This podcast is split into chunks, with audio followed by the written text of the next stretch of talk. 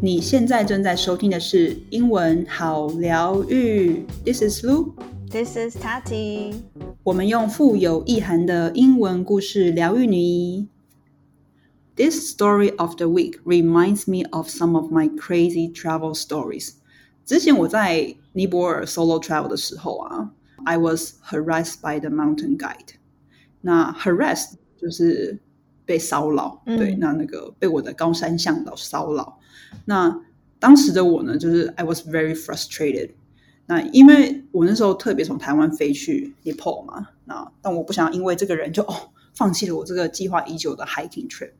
可是我又很怕说，那时候我们越爬越高，那时候我们要到 like four thousand meters，在四千米左右。I didn't have signals on my phone，就是我手机没有讯号。I didn't know anyone，我也不认识任何人。然后因为我自己去，然后所以我想说，我可能会有人身危险，因为他一直骚扰我。So at that time, I had two choices. So one, I will give up the trip, or I should keep going. But in the end, I came up with a third solution. Okay, I joined other groups，就是我加入其他的就是爬山团体，and stuck with them，就是跟他们一起。 所以其实这个 lesson 我学到的是说，哎，你真的要懂得灵机一变，在危机处理的时候，要挑战我们原本的思维，想出可能更不一样的处处理方式、解决方式，可能会达到更好的效果。我上次有听到你讲到这些故事，如果是我的话，我应我我真的会。会临时逃脱，哎，就应该就直接 放弃了。对啊，我之前在青旅的时候也有一个类似的经验，但是那个比较像是在处理客人的部分啊，就是客人危机处理这方面。It's really interesting，因为我们在青年旅馆都会有那种上下铺嘛，那大家一起 share 房间。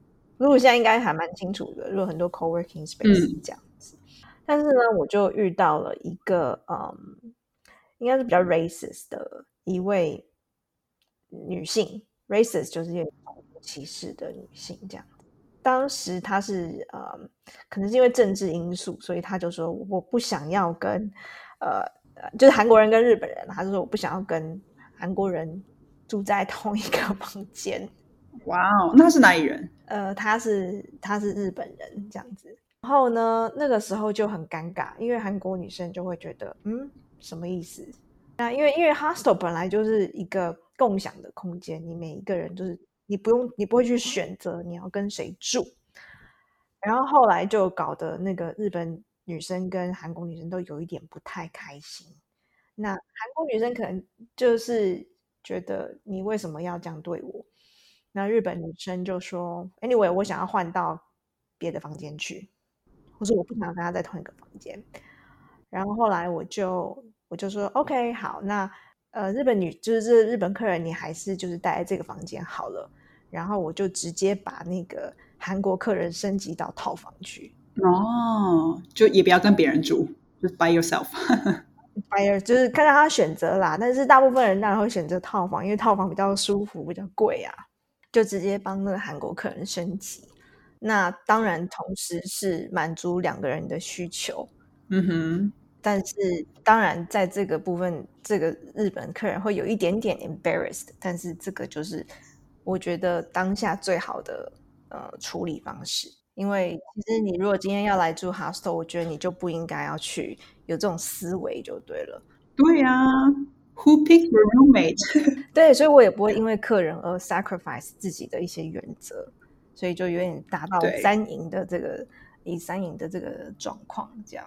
这个是跟一个空姐学的啦，就是之前也有一个类似的故事在讲说，哦，呃，一个白人跟黑人坐在飞机上，白人说不想要跟黑人坐在一起，然后白人就以为他会被升等，可是后来是黑人被升等。哦，Wait，it was a real story? Yeah, it was a real story. 之前在那个网络上面还蛮有名的，所以我们有拿这个来当做是 case study 这样子。So between the limited choices, actually, you might be able to come up with third way and then create this win-win-win situation. That's right. So let's have a look at today's healing story. And as usual, we will start with a slower speed and then the normal speed.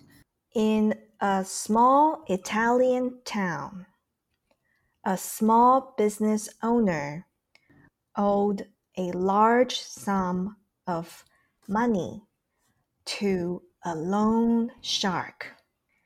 The loan shark was very old, unattractive looking guy that just so happened to fancy the business owner's daughter. He decided to offer the businessman a deal that would completely wipe out the debt he owed him. However, the catch was that we would only wipe out the debt if he could marry the businessman's daughter. Needless to say, this proposal was met with a look of disgust. The loan shark said that he would place two pebbles into a bag, one white and one black. The daughter would then have to reach into the bag and pick out a pebble. If it was black, the debt would be wiped. But the loan shark would then marry her.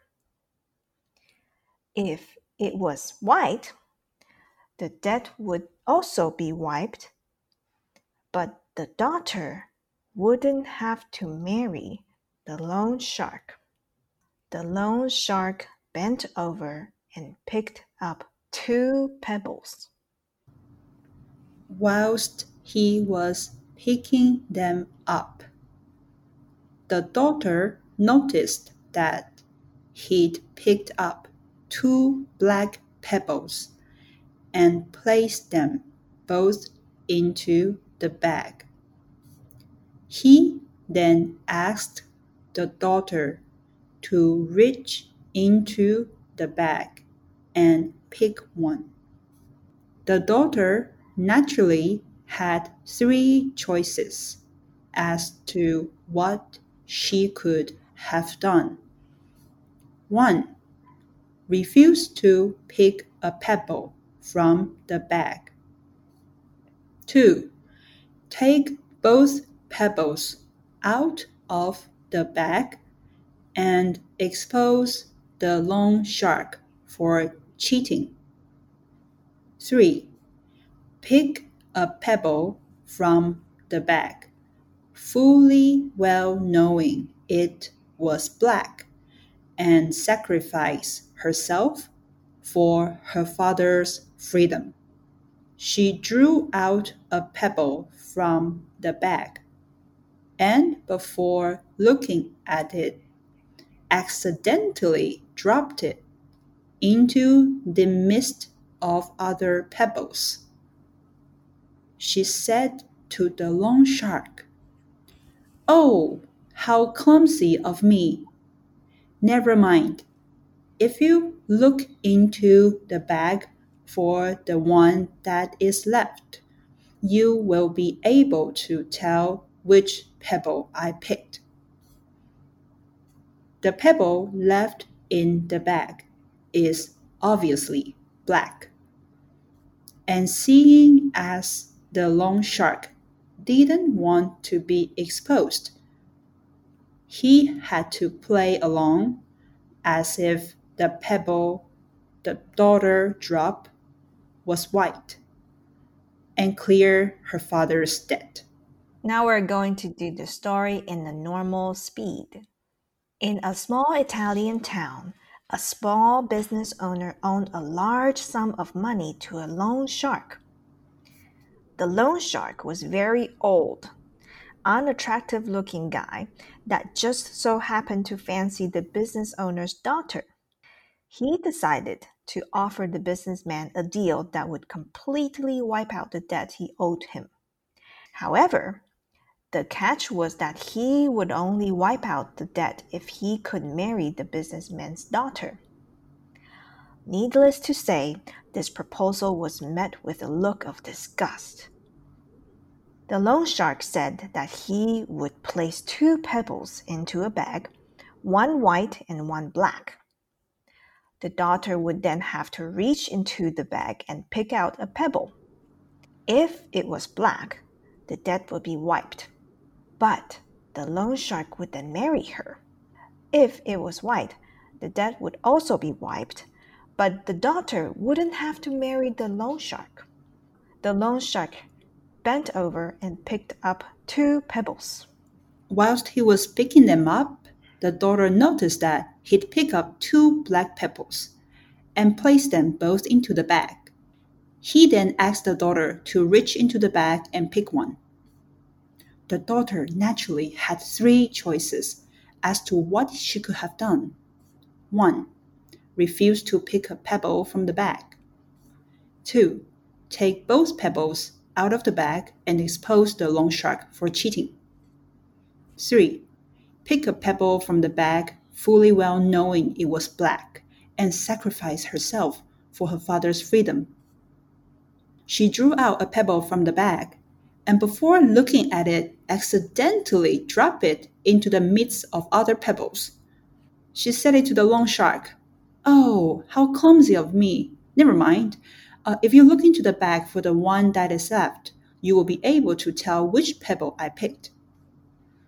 The pebble left in the bag is obviously black, and seeing as the loan shark didn't want to be exposed, he had to play along as if the pebble the daughter dropped was white and clear her father's debt.